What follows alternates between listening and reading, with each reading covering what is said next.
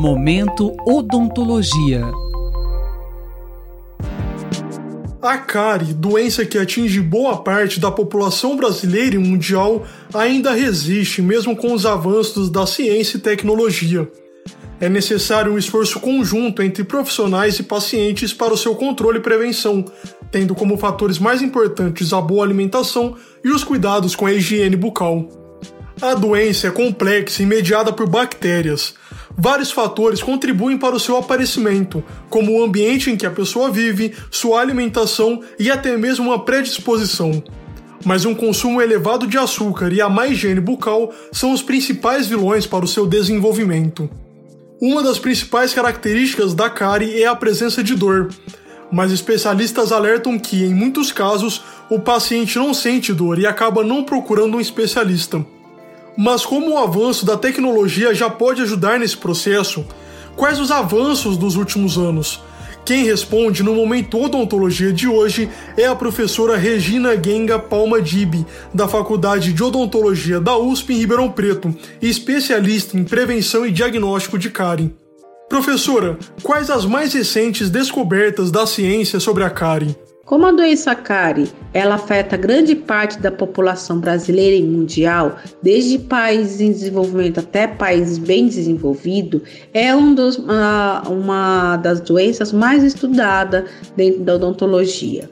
Nós conseguimos, com isso, compreender melhor o movimento de vários fatores que levam ao desequilíbrio na boca. Dentre eles, nós conseguimos compreender melhor os componentes presentes na saliva, como elas atuam sobre a superfície do dente e no controle das alterações da boca. Além disso, nós temos o aprofundamento do conhecimento dos micro-organismos presentes na boca, desde a formação da cavidade até a progressão dessa cavidade, e em cima disso vem sendo realizadas muitas pesquisas para desenvolvimento de uma vacina para controlar ou prevenir a, a infecção desses micro-organismos na boca, mas ainda nós não temos muito sucesso. O que se tem de mais novo sobre a prevenção e o tratamento para a cárie? Para a prevenção da cárie, existem alguns métodos novos que têm a aplicação principalmente com flúor ou mesmo de soluções que apresentam componentes mais ativos biologicamente, que vão interagir com a saliva, que vão se conectar com a estrutura do dente e vão manter essa atividade com a interação com a saliva. Para tratamento, da mesma maneira que nós estamos pensando em materiais que vão ativar biologicamente para prevenir, nós também estamos indo nessa direção para que os tratamentos tenham maior longevidade. Então, eles vão reagir na, na, com a saliva, vão reagir com a estrutura do dente e vão a, tentar mimetizar melhor as estruturas que precisam ser restauradas. Por que ainda não conseguimos controlar a doença? Uma vez que a cárie já forme uma lesão, essa lesão é irreversível. Ela tem causas, tem vários fatores que levam ao desenvolvimento e à progressão dessa lesão. É uma infecção oportunista. Então, nós precisamos de, além de conhecer como ela funciona, a colaboração do paciente para que mantenha a sua saúde bucal. Como que nós podemos ter, fazer isso? Por meio de limpeza, uma dieta equilibrada, um consumo de alimentos com açúcar de forma mais consciente, por exemplo, logo após as refeições e a escovação dos dentes deve ser realizado preferencialmente após meia hora do consumo desse açúcar. Nós podemos prevenir e controlar o processo dessa maneira.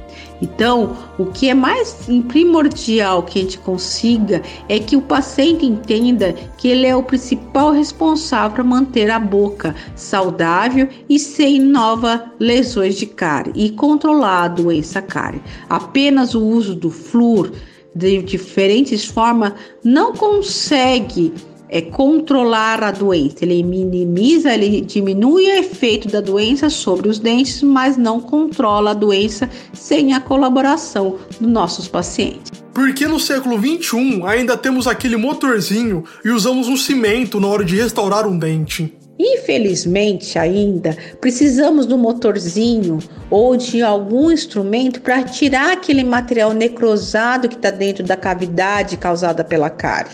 Esse material necrosado precisa ser removido. Existem diferentes técnicas atuais que também diminuem um pouco esse barulho. Nós podemos ter motores elétricos que vão diminuir o barulho, mas ainda continua tendo que a necessidade de um motorzinho. Podemos usar outros tipos de preparos que são tipo ultrassom, que também, mas ele tem uma vibração que leva um incômodo ao paciente. Também temos o laser, que o uso de lasers que vão remover o tecido necrosado. Contudo, esses são equipamentos de alto custo, então são poucos profissionais que disponibilizam esses tipos de equipamentos. E infelizmente ainda os materiais não foram, nós não conseguimos desenvolver através de engenharia genética estruturas que possam substituir a estrutura perdida sem necessitar de um material como um cimento ou mesmo uma resina para fechar o dente. Por que o Brasil ainda tem um número elevado de desdentados? Infelizmente, ainda no Brasil, existe uma grande discrepância das diferentes regiões do país. Além disso, existem problemas de exclusão social, deficiências no, na oferta de serviços de ações da promoção de saúde, prevenção e manejo da doença.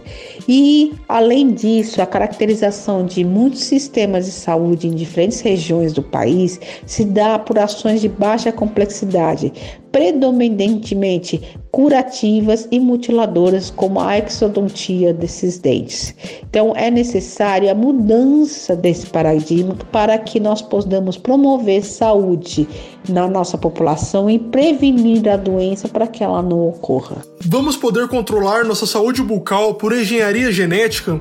Essa engenharia ela também é usada na odontologia? Assim como na medicina, a engenharia genética, a engenharia tecidual vem sendo aplicada na odontologia.